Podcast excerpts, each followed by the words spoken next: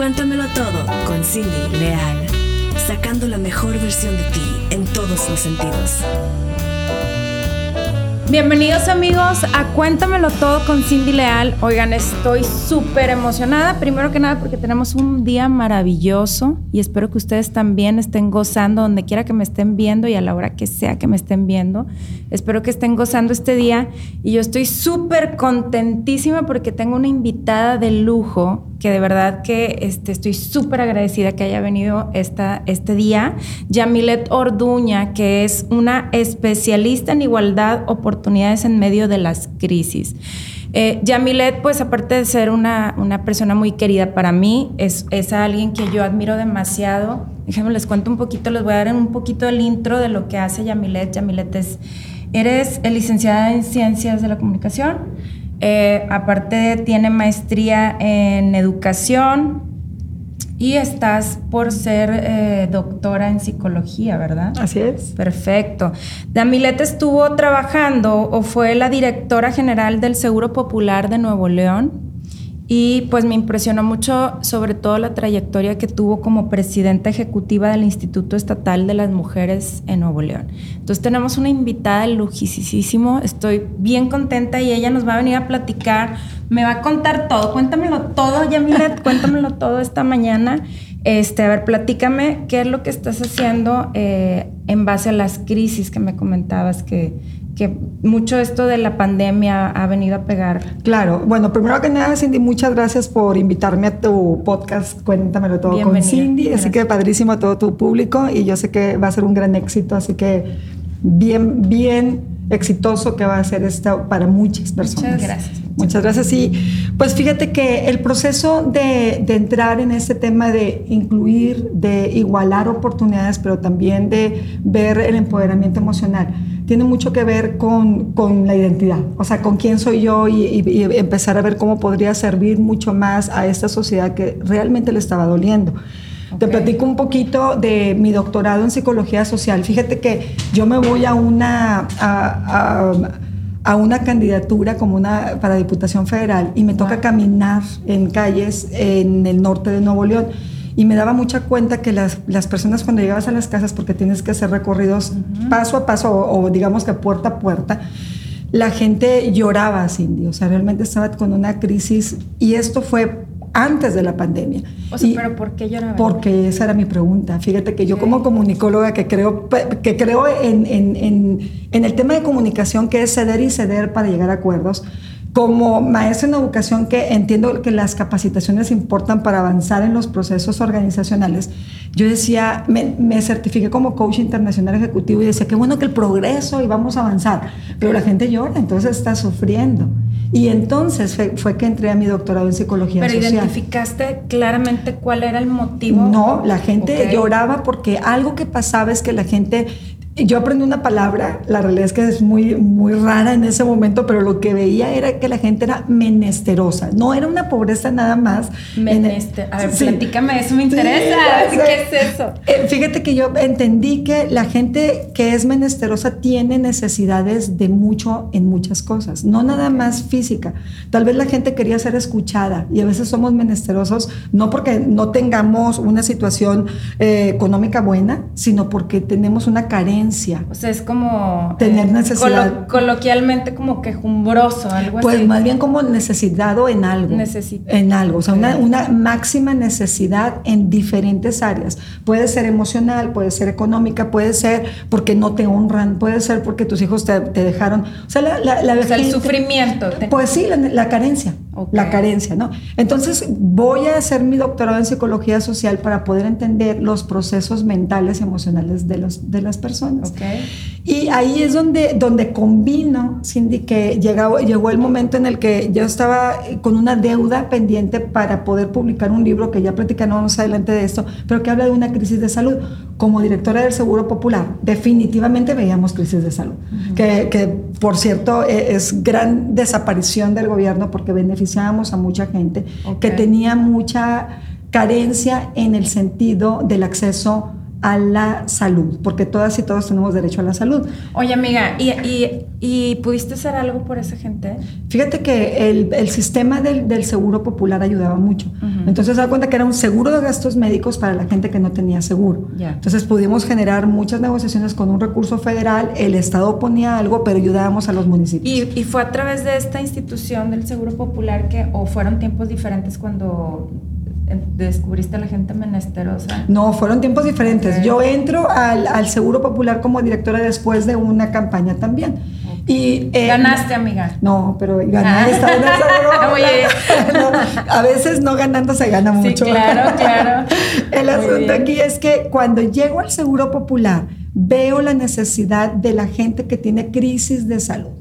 Y luego paso al Instituto Estatal de las Mujeres y veo la necesidad de las personas que tienen violencia de género. Wow. Entonces, al final de cuentas, estamos viendo que son crisis distintas, pero que tenemos que en gobierno generar eh, con recursos que son públicos, generar servicios que garanticen derechos. De eso se trata la administración pública, quien la entiende. Y en general, o sea, no importa... Cualquier área que te toque, si fuera educación, tengo que generar servicios que garanticen el derecho a la educación. Okay. Entonces yo ahí entendí que las mujeres realmente necesitaban una estructura de servicios que les ayudara a llegar eh, para cuando tuvieran una, una crisis de violencia familiar. Fíjate que, bueno, desde que tuve el placer de conocerte, me, me, llamó mucho la atención tu trayectoria, especialmente con las mujeres. De hecho, este, te admiro mucho, amiga, la verdad, Igual. porque sé que has hecho un trabajo halal con ellas. Y, y, veo tristemente que seguimos con muchísima violencia, con muchísima eh, sumisión, tal vez, por parte de las mujeres, este, y una facilidad de, de atacarlas y demás. Y, y, muchas veces, digo, lo, lo, poco que he, puesto, que he podido ver, tienen miedo a acercarse a instituciones como la tuya, o sea, donde estuviste tú, o gente como contigo, porque pues tienen más miedo a la represalia que va a venir después. Claro. ¿Qué nos puedes platicar de qué fue, cómo, cómo trabajaste con las mujeres? Porque hace ratito antes de empezar, este, me quedé como muy grabado una frase que me dijiste, es que mi meta siempre ha sido empoderar al ser humano, llámese mujer, hombre, eh, indígena, lo que sea, o sea, cualquier tipo de, de, de, segmento, tú los empoderas. Entonces, quisiera saber, bueno, eh, cómo empoderaste en, en, en, tu administración a las mujeres o qué es, cómo las llevabas hasta ese punto y este y cómo es que incluyes a, la, a los demás segmentos también. Fíjate que el modelo que nosotros teníamos, en primer lugar, creo que me tocó un momento en donde había una alerta de violencia de género en el Estado y entonces había la necesidad de desmitificar o desnaturalizar la violencia.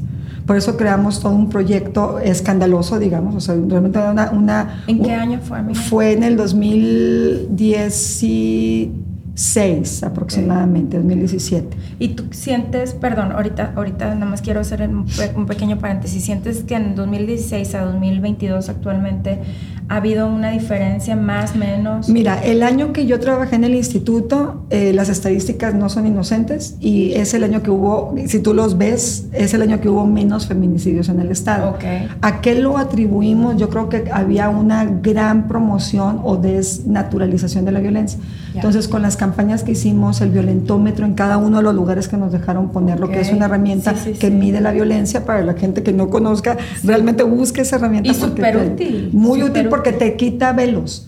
Te, te, mucha gente, miren, nosotros generamos en ese entonces una, una brigada donde dábamos servicios de gobierno, incluyendo el, el, equipo multidisciplinario de trabajo social, apoyo psicológico y jurídico para la gente que, que tenía o sufría violencia, pero la gente no llegaba. Okay. Entonces nos dimos cuenta que teníamos que crear un proyecto previo en donde llevábamos el violentómetro y un manual de, de, de derechos humanos para las mujeres para que casa a casa invitaran a la brigada, pero días antes ya estuvieran conociendo si ellas sufrían o no violencia. Sí, para las personas que no saben qué es el violentómetro, bueno, y corrígeme si estoy mal, es como que una serie de eh, pequeños sucesos que tú vas diciendo, oye, ¿sabes qué? Si ¿Nos puedes platicar los primeros tres así del violentómetro o lo que tú recuerdes? Mira, la realidad es que es bien sencillo que tú lo entiendas porque te va, te va llevando como en un de termómetro, sí, de menos a más hasta llegar al feminicidio, en donde a lo mejor las bromas, las bromas que te hace tu pareja que son humillantes, tú las notas, ahí está jugando, pero eso es violencia psicológica. Entonces vamos pasando a violencia económica, a violencia de, física, hasta llegar a golpes o feminicidio. Entonces, y es que hay muchas cosas, ya que por ejemplo las mujeres damos o dan por sentado en, dentro de un matrimonio, una relación entre, eh, de pareja, en donde dices, oye, no, pues es que simplemente eh, en las relaciones este, sexuales entre la pareja crees, oye, ¿sabes qué? Pues si yo no estoy de acuerdo y hay violencia, pues a lo mejor ellas creen que es normal. Y, me imagino que está dentro del violentómetro de que... Totalmente. física, sí, física y sexual. Vas, vas viendo todos los procesos, está dividido de, otro, de, una de las áreas qué tipo de violencia estás experimentando ah, y, y, te vamos enseñando en ese momento que no va a detenerse, la violencia no para. va, a ser Oye, y fíjate que otro tema ahí con las chavitas, hablando de este, de este termómetro, eh, es que muchas veces dicen, ay no, pero es bien lindo, pero me, me jaloneó tantito. Son justificaciones, porque está tan naturalizada. Por eso se cuenta nuestra, yo en resumen te puedo decir, en mi administración que hicimos, desnaturalizarla o sea, poner en evidencia que estaba sucediendo y que sí podrías estar experimentando violencia y que no es excluyente. No importa tu situación ni económica ni intelectual. Puede una persona que viva en un gran lugar o una persona que viva en un, polígono de desarrollo, que eran antes polígonos de pobreza, estar viviendo, sufriendo violencia. Entonces, tiene que ver más con la cultura que, con tu situación eh, eh, intelectual o económica. Es incluyente. y entonces el programa que hiciste en aquel, en aquel entonces era llevar el, violentómetro, tu manual, o sea, ahora sí que peinar las, las zonas. Y eh, obviamente había capacitaciones, había brigadas, eh, era todo un programa, pues, y además transversal. Incluíamos a la gente de educación, a la gente de salud, porque nosotros como Instituto Estatal de las Mujeres solamente veíamos la prevención, pero la atención la veía la Secretaría de Salud. Entonces teníamos que capacitar también a la gente involucrada transversalmente para apoyar. Es un proceso largo. Y, una pregunta sí, pero este, que, que siempre me he hecho porque veo cada vez que veo un feminicidio o alguna situación así violenta con las mujeres, ¿qué porcentaje, Yamilet, de las mujeres que, digamos, tú ya regeneraste, o no, no quiero usar la palabra regeneraste, pero que ya corriste un proceso de, de empoderamiento, de que, oye, ¿sabes qué? Pues a lo mejor llego contigo devastada, ya la pones bien, ya le enseñas un oficio, etcétera, la haces independiente. ¿Qué porcentaje del 100% de las mujeres que llegaban contigo vuelven a la violencia? Reinciden. Mira, no tengo el dato duro. Lo que sí te puedo decir es que generamos un modelo de empoderamiento económico y emocional después del proceso de intervención.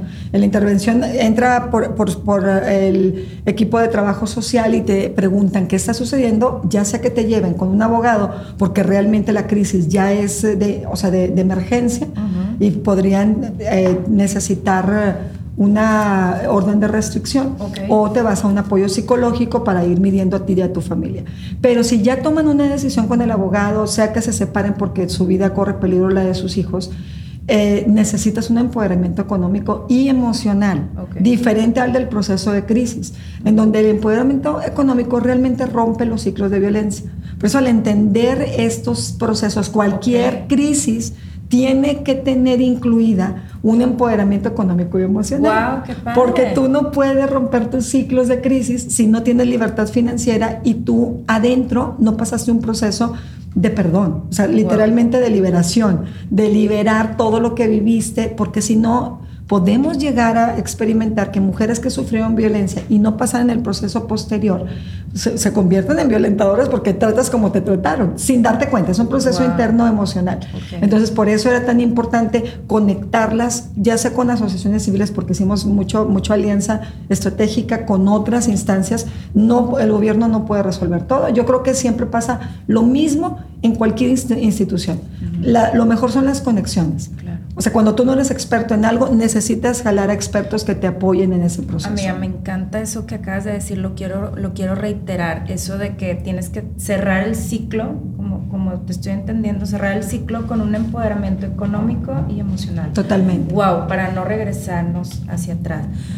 Me encanta esto que me estás platicando y, y, ahorita lo estás haciendo a nivel macro en la iniciativa privada, ¿no? Sí, totalmente. Ya después de todo este aprendizaje que te decía, la realidad es que me di cuenta que era necesario, viene la pandemia. La pandemia nos generó transformación y cambio, pero también muchos duelos. O sea, la gente está sufriendo, la gente experimentó pérdidas, dolor, miedo, temores. Terror, ¿no? Eh, mucho terror. Además se quedaron bloqueadas o bloqueados en la toma de decisiones para poder avanzar. Te encerraron en tu casa y eso generó un medio ambiente diferente. Y las empresas también, o cualquier organización, no nada más digo empresas en la iniciativa privada, puede ser una asociación civil o el mismo gobierno. O sea, cualquier instancia donde trabaje seres humanos van a tener que trabajar en la humanización de sus procesos. Porque tuvimos que digitalizar los procesos porque la pandemia nos llevó a digitalizar todo. Sistematizamos nuestros procesos. La gente que capacitamos lo hicimos todo virtual. No obstante, tenemos que regresar a humanizar las instituciones, en donde el ser humano tiene que, tenemos que ponerle atención, cómo quedó después de esa transformación, los cambios que hubo, eh, la verdad es, vete a tu casa, eh, regresa a la institución, en la normalidad, luego la nueva normalidad y luego la otra normalidad, porque ahora es híbrido o no, o es presencial. Todos estos cambios Yo han generado incertidumbre. O sea, partiendo desde el patrón o el, o el dueño o el jefe o como le quieran llamar, o sea, el entender de, oye, sabes que en mi institución ya no va a haber gente porque todo el mundo estábamos en, en home office y demás este, fue así como un shock, ¿no? Totalmente. O sea, tuvieron que adaptarse a, los cambios y todo el tema digital durante dos años importó como prioridad. Tuviste, si no estabas preparado, tuviste que invertir en la digitalización. Amiga, ¿cómo, por ejemplo, eh, Yamilet puede ayudar a una institución así a grosso modo para, para no para no aburrirte tanto, este, ¿cómo podrías ayudar a una institución en el sentido de decir, sabes que yo llego, te hago un programa? A ver, platícame. Fíjate que lo que yo estoy haciendo es trabajar primero con los CEOs. Cualquier estrategia en una organización tiene que permearse desde la cabeza. Desde arriba. Entonces, lo primero es una intervención con el CEO o el director o quien esté a la cabeza, porque como si, si es familiar, el que toma las decisiones en la casa, esa es la persona que es el CEO de cualquier institución. Llámese familia o llámese ciudad o llámese empresa, ¿verdad? Y básicamente una vez que se hace la intervención en un acondicionamiento emocional, así le llamo, presento herramientas en donde te ayudamos a, tener mente estratégica, pero vamos viendo en dónde están los bloqueos que los cambios te, a ti te generaron internamente. Entonces, sí, definitivamente estamos diseñados con espíritu al mi cuerpo, donde el espíritu hay convicciones, en el alma pensamientos, emociones, decisiones, y el cuerpo, que es donde vivimos, somatiza cómo estás por dentro. Entonces, cuando llegan conmigo, la realidad es que la gente llega por un tema emocional, aunque no lo puede definir. Y cuando voy a las organizaciones realmente les digo, estás bloqueado en tu toma de decisiones, que sabemos que es el alma. Nada más que es más fácil para una persona que está tomando decisiones hablar del bloqueo de toma de decisiones, aunque sabemos que el problema está en las Qué emociones. impresionante. me, hace me hace mucho sentido eso. Wow, o sea, créeme que no lo hubiera visto así, de verdad, me, me sorprende mucho. O sea, que dices, oye, estoy bloqueada en la toma de decisiones en mi alma porque algo me está causando ese bloqueo. Y definitivamente Entonces, tú te dedicas, amiga, a, desbloquear esto a nivel institucional, a nivel familiar, a nivel personal. A nivel organizacional, sea cual sea el sistema organizacional. O sea, al final de cuentas somos sistemas. Entonces, básicamente lo que hacemos es empoderar en esta etapa donde hay una necesidad básica después de pandemia, en donde es necesario empoderar ¿Qué? Emocionalmente. ¿Para qué? Para tener mente estratégica. Porque lo que yo quiero es que al final de cuentas la gente progrese hacia el objetivo, hacia sus metas, hacia su propósito. Y este proyecto te lleva, la primera sesión, que es un acondicionamiento emocional que dura alrededor de 90 minutos, eh, lo que terminan diciéndome es, lo quiero para mí o para mi familia, de acuerdo a lo que, al, sistema o al, el bloqueo que trae. Porque a veces un CEO tiene un bloqueo personal Sí, quiere permearlo a su familia. Claro, o lo quiere permear con sus gerentes. Exacto, depende. ¿Qué tan caro es esto, amiga? Fíjate que depende, o sea, depende de la institución y el número de personas. Okay. Si se hace un programa muy a la medida, por ejemplo, hay, hay veces que yo trabajo con la empresa y me hablan de su programa de liderazgo y jalo sus conceptos de liderazgo a esta interiorización. Trabajo con el ser, pero, pero vamos permeando su, su mismo modelo de liderazgo. Entonces hacemos como... Para que haga match con la empresa. Porque cuenta, yo ya tengo un, digamos que un programa, un programa que es un entrenamiento de alto rendimiento.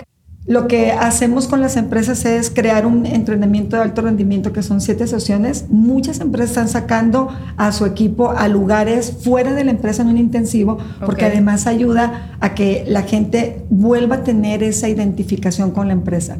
Cada cuando que se vuelven a poner la camiseta porque imagínate, vienen de pandemia, vienen en, en, procesos de integración, identidad de la compañía, vamos viendo su visión del, del CEO, vamos trabajando en un proceso de interior del ser para llegar a gestionar y a transformar de acuerdo a las metas empresariales, pero trabajando con la persona. Entonces, Fíjate que, yo, bueno, para los que no sepan, aparte de todo lo que hago en las redes, en realidad soy abogada, ¿no? Este, y pues tengo muchos años en esto y me ha tocado atender a muchas empresas este, familiares y de verdad o sea, ahorita me hace mucho sentido todo lo que tú me dices porque hemos estado juntas en donde pues, las familias están en conflicto. Totalmente. Y muchas veces te toca a ti como abogado o asesor estar de referee ahí, de que tratando de mediar la situación. Y pues esta herramienta que tú manejas es idónea, yo creo que para cualquier para el previo. tipo. Haz de cuenta, siempre que trabajo con gente que trabaja temas duros, o sea, la ingeniería dura, como en el caso de ustedes que están viendo algo específico legal, lo que yo les recomiendo es hagamos una, un, programa de sensibilización, porque ablandamos, como que le quitamos a la vía express la, tensión de las emociones y los dejamos a todos enfocados en el objetivo. Entonces, eso ayuda muchísimo realmente. Oigan, y yo les decía al principio que yo a esta mujercita que tengo aquí al lado la admiro un chorro, porque aparte es un estuche de monerías Hiciste un libro, amiga. Cuéntame de tu libro. Mira, la, verdad es que este libro habla de una crisis de salud que yo experimenté con mi hijo mayor porque tuvo un neumotórax espontáneo. ¿Me vas a regalar uno? Te, es más, aquí, lo, de una vez aquí, aquí mismo, ya te lo había dedicado. aquí, está, aquí está la evidencia, uh. pero lo voy a firmar aquí delante de tus cámaras para que lo tengas ahí. Es un honor para mí que lo leas y que lo tengas. Este, lo tengas entre todas. No nada me más encanta, tengas Me encanta leer. No, me encanta. Muchas gracias. no, yo feliz. Cuéntame, cuéntame, amiga. Este libro es la experiencia de mi hijo mayor. Okay. Es una, experimentó un motorax espontáneo, se le ponchó el pulmón, le faltó el aire y en la madrugada fuimos al hospital. La realidad es que yo no fui la mamá hollywoodense, yo me desmayé en medio de la crisis, fatal, o sea, qué vergüenza.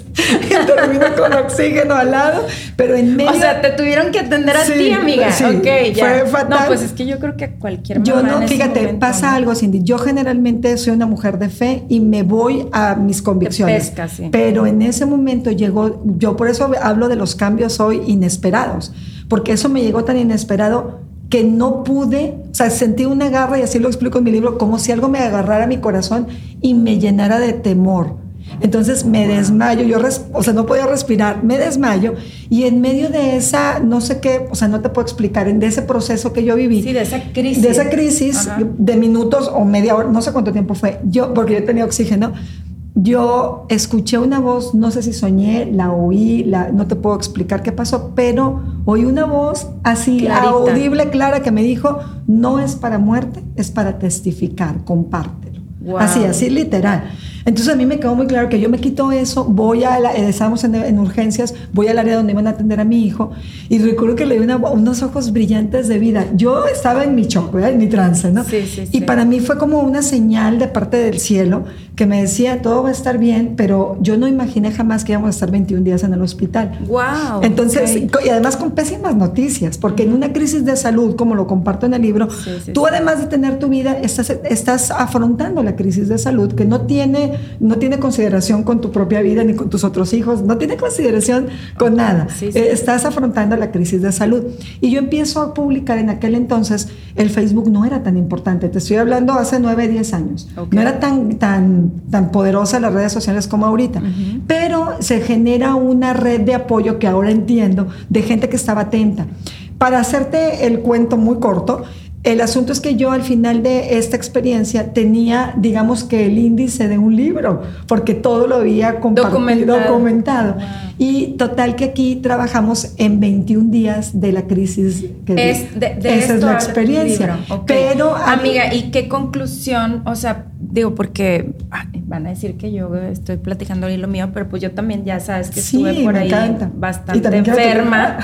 este, y, y a mí pues a diferencia, bueno, tú lo traías bien, este, bien organizadito en 21 días y todo. Yo la verdad es que mi proceso de enfermedad fue muy duro y reponerme para mí fue más duro. Sí, sí, o sea, porque quedas como que, como dices, con temores, este, ya no quieres ni salir porque te da miedo que te pase algo, etcétera. Entonces, ¿qué es lo que concluyes? Bueno, sin que nos spoileemos el libro. Ay, sí. Y me encanta que lo ve, fíjate. ¿qué me, ¿Qué me puedes decir así para que la raza vaya a ver, a buscar este libro? Fíjate que cada, cada día de los 21 días determinamos que podíamos agregar una herramienta que se llama tu experiencia vivencial, en donde mi experiencia ayudara a tu experiencia de la crisis de salud.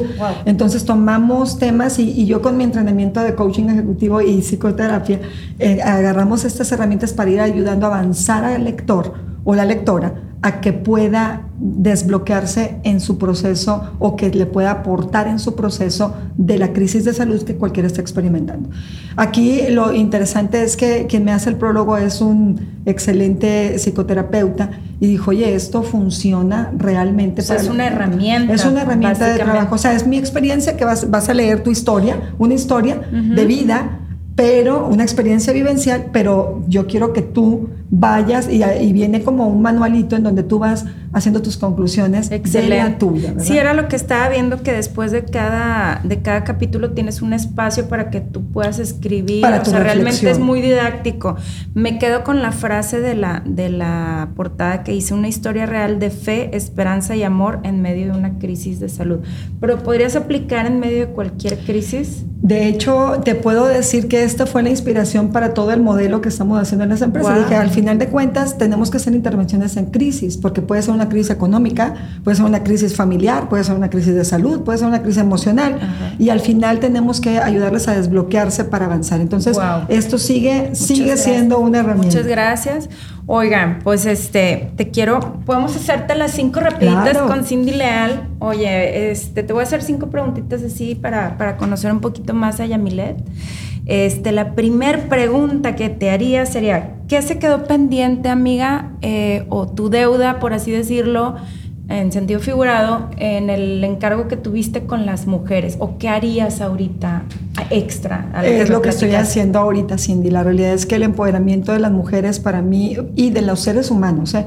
para mí sigue siendo como un ADN de mi vida y creo que hacerlo... Em, hacerlo como de una manera sistematizada o expansiva, yo creo que... O sea, que, digamos que esto lo hicieras Si yo tuviera, o sea, recursos para que esto lo tuviera cada casa, yo lo haría, ¿verdad? Oye, amiga, o si no crees, bueno, ya concluyendo un poquito, que toda esta experiencia que viviste con tu hijo, más lo que traías de expertise, fue una conjunción maravillosa para para aportar algo a la sociedad que tanto necesita. Totalmente, o sea, yo creo que al final de cuentas eh, todo suma para el cumplimiento de nuestro propósito, o sea, nada pasa por casualidad, sino todas las cosas que vivimos van a aportar, van a colaborar para el cumplimiento de un propósito. La situación es que entendamos que es propósito y, para qué vine yo a este momento histórico para trascender, o sea, qué voy a dejar como legado. Y yo creo que estas herramientas o, hablar aquí contigo, o escribir un libro, o regresar a gobierno en un área donde pueda servir, lo que sea que se te presenta, Impacta. va a tener que ser de influencia para trascender en el corazón de las personas. Muchas gracias.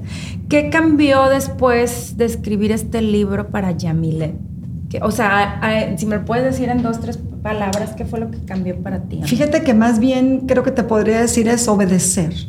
O sea, si yo no hubiera obedecido esa voz que, tuve en, mi interior, no hubiera tenido como la posibilidad de haber ya tener en mis manos el libro. Pero yo creo que la obediencia. Me acuerdo mucho que nos juntamos antes de cuando estabas en el proceso. ¿Te acuerdas que nos fuimos a desayunar y, y, y a, veces vemos las, los retos de los libros? Yo estaba, yo había tenía poquito de haber sacado mi libro te decía, oye amiga, es que no es tan difícil como creemos, o sea, pero en ese momento lo vemos tan, tan magno, pero es aventarnos, ¿no? O sea, eh, lograr los, nuestros objetivos. Ahora, mm, te voy a hacer otra pregunta, amiga. ¿Cuál es tu hobby? El hobby que más le gusta a Yamile. Yo creo que escribir me fascina y pintar. Wow. Sí, me encanta pintar eh, con óleo. Ah, sí. Ay, regálame un, sí. un, cuadrito ahí, bien pediche, ¿verdad? ¿Qué es lo que no le gusta a Yamilet? La mentira. No puedo, o sea, no puedo trabajar con gente que no se integra, que diga cosas que no hace. Y cuando te encuentras un mentiroso, qué haces, amiga? este, yo creo que eh, perdonar, pero no separar. Pero separar, no, no puedo, no puedes, o sea, porque no puedes operar en base a mentiras. Entonces, muchas veces es, mejor tomar con libertad, porque es por tu salud. Primero tienes que guardar tu corazón por sobre todas las cosas, y eso es para mí guardarlo, es decir, no, no es que yo lo puedo cambiar. alguien que no es íntegro no puede ser cambiado si no quiere ser cambiado. Entonces tú necesitas guardar tu corazón y tu identidad. Excelente. ¿Cuál es el sueño anhelado que Yamilet no ha cumplido el día de hoy? Fíjate que regresar a que el proyecto sea, voy a, voy a hacer un sueño, hacer un sueño, ¿no? A que sea multitudes. O sea, creo que cuando, más. Sí, cuando trabajé en gobierno podía ver cómo cada decisión impactaba en, en, el, en la vida de muchas personas y hoy eh, creo que esta es, la, esta es la visión que ya lo toqué, y que quiero que regrese a decir, o sea, ¿dónde está el territorio donde puedes impactar más? Excelente. Oye, amiga, pues muchas gracias por haber venido. ¿Dónde podemos encontrar a Yamilet? Danos tu información. Sí, eh, mi página es yamiletorduna.com y ahí pueden encontrar. ¿En Instagram? Eh, puedes, no, página web, eh, puedes poner yamiletorduna.com, Yami Orduna en Instagram. Este, todas mis redes sociales están como Yami o Yamilet Orduna y ahí puedes, pueden encontrar mis, mis datos, mi información. Pues muchas gracias por habernos acompañado, amiga. Te voy a dar un pequeño regalito, una tacita de Cuéntamelo Todo con Cindy Leal. Gracias por haber estado conmigo. Qué padre. Este, uno de mis, bueno, uno de mis libros, no, mi libro. Ahorita. te lo dedico. Bueno, pero más. Espero que es uno de Yo creo que, nos quedamos con cosas que me gustaría que si más adelante la raza quiere y nos lo pide, podamos abundar un poquito más en el tema de las mujeres o en el tema institucional o cómo podemos llevar este manual de vida que escribiste a, nuestra casa, etcétera, ¿no? Entonces, yo creo que nos quedamos con muchas cosas por platicar, pero les agradezco mucho que estén pendientes de este capítulo más de Cuéntamelo todo con Cindy Leal y pues los vemos hasta la próxima. Muchas gracias, gracias Yamile. Gracias.